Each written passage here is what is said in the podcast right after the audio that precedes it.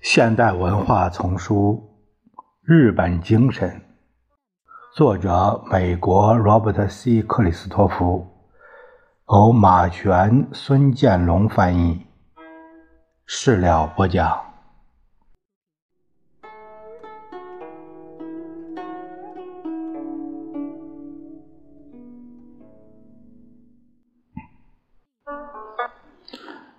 在极曲折的性格形成过程中，道德和宗教教育在西方人那里至多只扮演一个二流角色，在一个日本家庭里，却常共有一个佛教的一个神道的神龛，一般是得体的各自分开的。在保守的家庭里，向死者汇报重大事件的传统依然存在。清楚地记得，当一位已故日本政治家的儿子回答一群美国人对其父成就的称赞时，平淡地说：“我下次和父亲谈话时，一定转达你们的美意。”这时，美国人中。一阵渗人的沉默，但在大多数情形下，这种习惯基本上被仪式化了。重形式胜于重虔诚的宗教感情。作为一个民族，日本人感到关于来世的罪孽、报应、惩罚等观念太难以接受，所以一般不将其加于。子女身上，在一九七九年的一次民意测验中，十六岁至十九岁的日本人中，只有百分之十九宣称信教。这是各主要非共产党国家所披露过的最低比例。即使如此，这一数字在日本知识分子中还是偏高了。约瑟夫·皮托神父回忆说，在他任东京索菲亚大学校长时期，这所耶稣会创办的大学中，百分之九十八的新学生宣称他们不信教。日本母亲谆谆教诲孩子的，不是对上帝的敬畏。或一些建立在具有普遍效力的伦理体系上的道德法则，绝大多数日本孩子被教导的是在日本种族以及组织中的行动范规范。当然，这与现在许多西方孩子所接受的道德教育的真正立足点，并不太大的差异。而且，大多数日本孩子在日后的成年生活中也因此得益匪浅。假如他们在日本民族安熟的环境里工作，这种教育自然会得到呼应。问题在于，在呃当时日本人面临新课题时，统一的日本式解决方式就不存在了。这样。他们就因缺乏一些独立于时间、地点和文化传统之外的原则而感到不便。我认为这也正是当日本人必须在陌生的环境中工作时，有时表现出迟钝、缺乏是非感的原因。在西方人看来，强迫日本孩子学习适应，似乎会使成长期的日本人备受约束。事实上，他的确激起相当数量的日本青年的反抗，如我们所见，特别引起十几岁青少年的反抗。日本教育家们对他们的要求，足以使哥伦比亚师范大学的毕业生们感到残忍和罕见。但即使少年们的反抗在日本，也非寻常之事。一九八零年十二月进行的一项政府调查表明，百分之七十以上的被测高中生认为，双亲对待自己是温暖的，尽力给予理解的。更加值得注意的是，受测的百分之三十五的男孩子和百分之五十一的女孩子承认，他们希望继续是一个孩子。简言之，大多数日本人顺利的度过自己的成长期。相比之下，日本人很少求助于精神病治疗，所以精神病医生在日本数量不多。从百分比上看，日本接受住院治疗或定期治疗的精神失常者比美国少得多。西方的精神病学者。或许会争辩，由于衡量的标准不同，日本人的心理健康毋宁说是表面现象。日本一些知名人士也会同意，至少部分同意这一意见。称得上当代日本著名的精神病专家土井鸠夫博士认为，依赖性特征造成的日本人行为方式比西方的个人主义行为来要更加。不合人意，同样需要纠正。当然，图景的意思未免深奥，但许多更为普通的日本对自己的价值体系与西方盛行的价值体系间的明显不同，也是持有矛盾态度的。半个世纪以前，一位早期日本精神病学家。神泽平坐试图劝使西格蒙特·弗洛伊德相信日本社会受母性原则，而不是弗洛伊德断言的潜伏在西方人意识中的父性原则所控制。毫不奇怪，这位维也纳哲人对这位对其原理普遍性的挑战没有予以太多的关注。部分出于这个原因，几十年来，神泽的意见在日本也就不受重视。其实，他的观点至今仍使日本人感到不安。以下情况一如既往，在辛辣的漫画中出现的不是狂暴的爸爸，而是飞扬跋扈的恶龙般的妈妈。这一现象的简单缘由是。成年以后，许多日本人意识到自己是由母亲设计而成的，因此对这种设计的手法和结果都感到愤恨。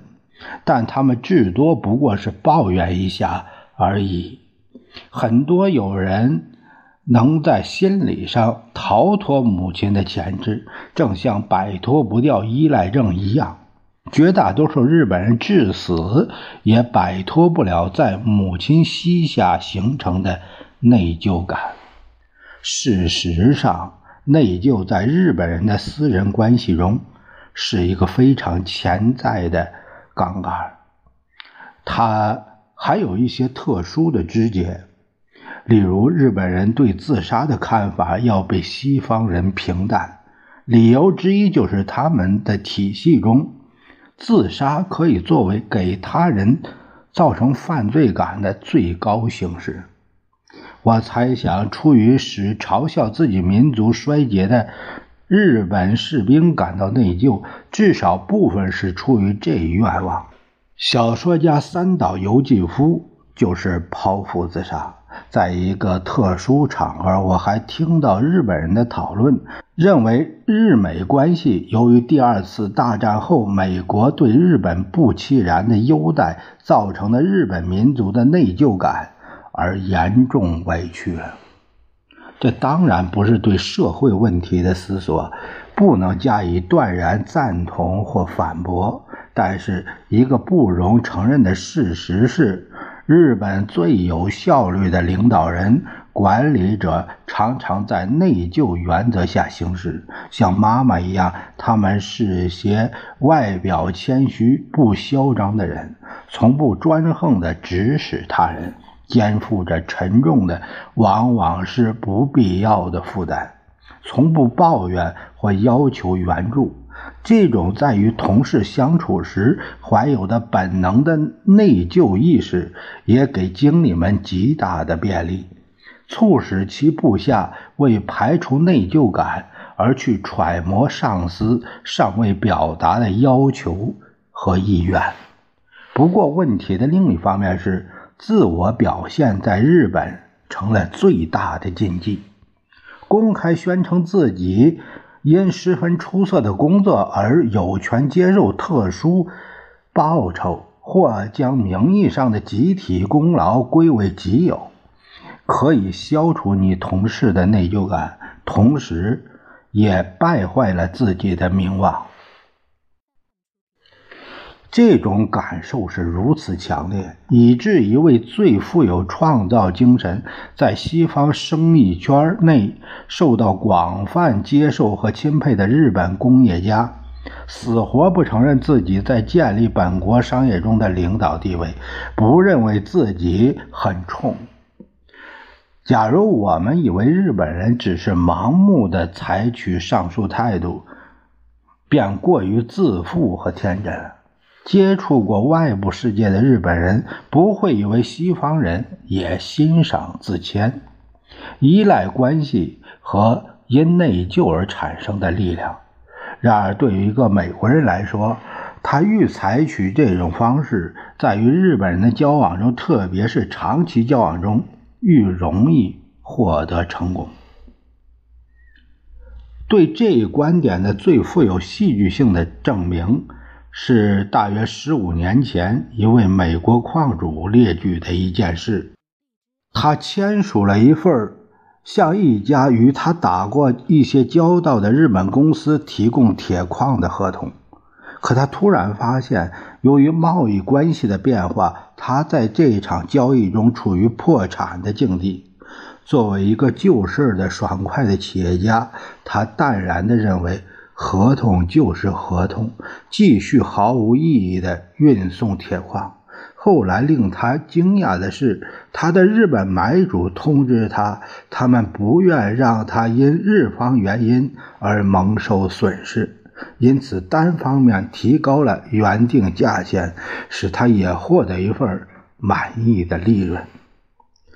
我当然不是暗示与西方人做交易的日本人在类似情况下也会如此慷慨，呃，或是美国人在与日本谈判时应完全信赖对方，但在与日本人做生意时。美国人至少不要像对付其他美国人或者欧洲人那样采取激烈的敌对性战术。在面对与自己没有共同文化纽带的蛮横的外国人时，日本人有时会产生被恶棍缠绕之感，这必然会引起日本人的怨恨和敌意。而在集体感教育中成长起来的典型的日本人，根本就不会巧妙地表示敌意。于是，到了忍无可忍之时，日本人就会采取任何社会里感情负荷过重的人们易于采取的方式，爆发为破坏性的极端的行为。可以确信无疑地说，当代日本社会几乎各个方面都在发展之中，当然也包括家庭生活和家庭关系。例如，在年轻的日本男子中，关于父亲职能的颇为西方化的概念已变得显而易见。尽管仍是少数，越来越多的日本丈夫们将更多的时间和关注用于私人生活。啊，就是直到一九七一年，还只有五分之一的日本工人确实休他们的假期。至少一些工作不十分卖力的人，已将极大一部分业余时间用于周末野餐、逛公园、光顾游乐场、夏日登山或带上孩子去海边之类家庭活动。作为即将到来的浪潮，看来很可能如此。这有可能在未来几十年内改变日本人心理上父性影响和母性影响的失调。与此同时，由于近些年来双职工的急剧增加，许多日本孩子很小就送到日托中心，而不像过去那样完全由妈妈带大。当然，这还远远不是普遍现象。一九八零年时，日本六岁以下的孩子中只有五分之一被送进这类托儿所。不过，人数在急剧增长。最近二十年来，日托中心的数量增长了一倍多，达到两万多个。这类中心大多由地方政府开设，几乎全都得到了政府的资助。关于把儿童送进托儿所对于日本社会的重大冲击，长期以来激起各种热烈的、有争议的语言。我个人认为，入托对日本孩子的影响，并不像他的反对者和拥护者所设想的那么大。事实上，它能加强孩子们向未来的家庭中培养的集体感。的确，日本家庭妇女自愿而非被迫把孩子送日托，往往是出于想让孩子早点适应社会生活的动机。在这个问题上，河口顺子说出了我听到过的唯一无可辩驳的看法。他对送孩子入托有点担心，但又这样安慰自己：啊，无论如何，我们不能事先知道结果。确实，我们不可能知道，至少未来的一代日本人的大多数，仍将按他们在妈妈膝下学会的原则行事。